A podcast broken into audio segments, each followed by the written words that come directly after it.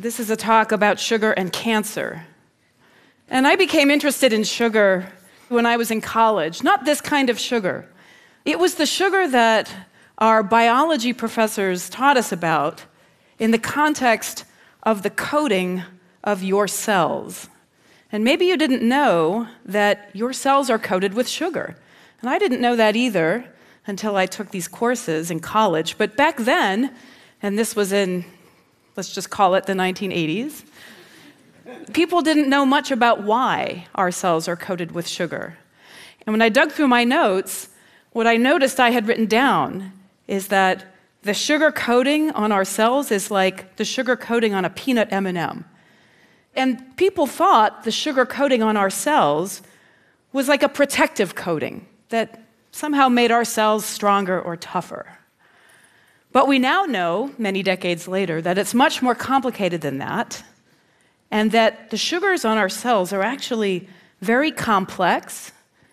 And if you could shrink yourself down to a little miniature airplane and fly right along the surface of your cells, it might look something like this with geographical features. And now the complex sugars are these trees and bushes, weeping willows that are swaying in the wind and moving with the waves. And when I started thinking about all these complex sugars that are like this foliage on our cells, it became one of the most interesting problems that I encountered as a biologist and also as a chemist. And so now we tend to think about the sugars that are populating the surface of our cells as a language. They have a lot of information stored in their complex structures. But what are they trying to tell us? I can tell you that we do know some information that comes from these sugars, and it's turned out already to be incredibly important in the world of medicine. For example, one thing your sugars are telling us is your blood type. So, your blood cells, your red blood cells, are coated with sugars, and the chemical structures of those sugars determine your blood type. So, for example, I know that I am blood type O. And how many people are also blood type O? Get your hands up. It's a pretty common one. And so when so few hands go up, either you're not paying attention or you don't know your blood type, and both of those are bad, okay? But for those of you who share the blood type O with me, what this means is that we have this chemical structure on the surface of our blood cells. Three simple sugars linked together to make a more complex sugar. And that, by definition, is blood type O. Now, how many people are blood type A? right here. So that means you have an enzyme in your cells that adds one more building block, that red sugar, to build a more complex structure. And how many people are blood type B? Quite a few. You have a slightly different enzyme than the A people, so you build a slightly different structure. And those of you that are AB have the enzyme from your mother, the other enzyme from your father, and now you make both of these structures in roughly equal proportions. And when this was figured out, which is now back in the previous century, this enabled one of the most important medical procedures in the world, which of course is the blood transfusion. And by knowing what your blood type is, we can make sure if you ever need a transfusion that your donor has the same blood type so that your body doesn't see foreign sugars, which it wouldn't like and would certainly reject. What else are the sugars on the surface of your cells trying to tell us? Well, those sugars might be telling us that you have cancer. So, a few decades ago, correlations began to emerge from the analysis of tumor tissue. And the typical scenario is a patient would have a tumor detected, and the tissue would be removed in a biopsy procedure, and then sent down to a pathology lab where that tissue would be analyzed to look for chemical changes that might inform the oncologist about the best course of treatment. And what was discovered from studies like that is that the sugars have changed when the cell transforms from being healthy to being sick. And those correlations have come up again and again and again. But a big question in the field has been why? Why do cancers have different sugars? What's the importance of that? Why does it happen? And what can we do about it if it does turn out to be related to the disease process?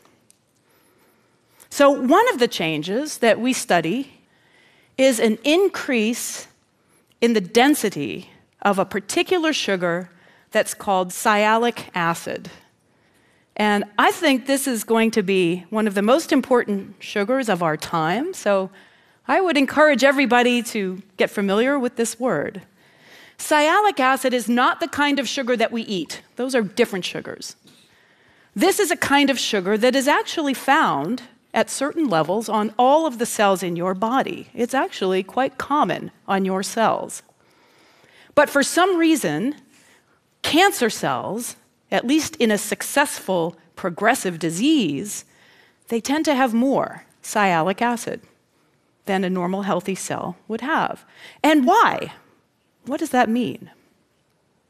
Well, what we've learned is that it has to do with your immune system. So let me tell you a little bit about the importance of your immune system in cancer. And this is something that's, I think, in the news a lot these days. You know, people are starting to become familiar with the term cancer immune therapy. And some of you might even know people who are benefiting from these very new ways of treating cancer. What we now know is that your immune cells, which are the white blood cells coursing through your bloodstream, they protect you on a daily basis from things gone bad, including cancer.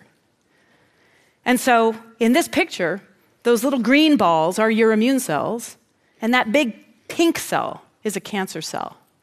And these immune cells, they go around and they taste all the cells in your body. That's their job. And most of the time, the cells taste okay. But once in a while, a cell might taste bad. Hopefully, that's the cancer cell. And when those immune cells get the bad taste, they launch an all out strike and they kill those cells. So we know that. We also know that if you can potentiate that tasting, if you can encourage those immune cells to actually take a big old bite out of a cancer cell, you get a better job protecting yourself from cancer every day and maybe even curing a cancer. And there are now a couple of drugs out there in the market that are used to treat cancer patients that act exactly by this process. They activate the immune system so that the immune system can be more vigorous in protecting us from cancer. And in fact, one of those drugs may well have spared President Jimmy Carter's life. Do you remember President Carter had malignant melanoma that had metastasized to his brain? And that diagnosis is one that is usually accompanied by numbers like months to live. But he was treated with one of these new immune stimulating drugs, and now his melanoma appears to be in remission, which is remarkable considering the situation only a few years ago. In fact, so remarkable that provocative statements like this one cancer is having a penicillin moment, people are saying with these new immune therapy drugs. I mean, that's an incredibly bold thing to say about a disease which we've been fighting for a long time and mostly losing the battle with. So, this is very exciting. Now, what does this have to do with sugars? Well, I'll tell you what we've learned. When an immune cell snuggles up against a cancer cell to take a taste, it's looking for signs of disease. And if it finds those signs, the cell gets activated and it launches a missile strike and kills the cell.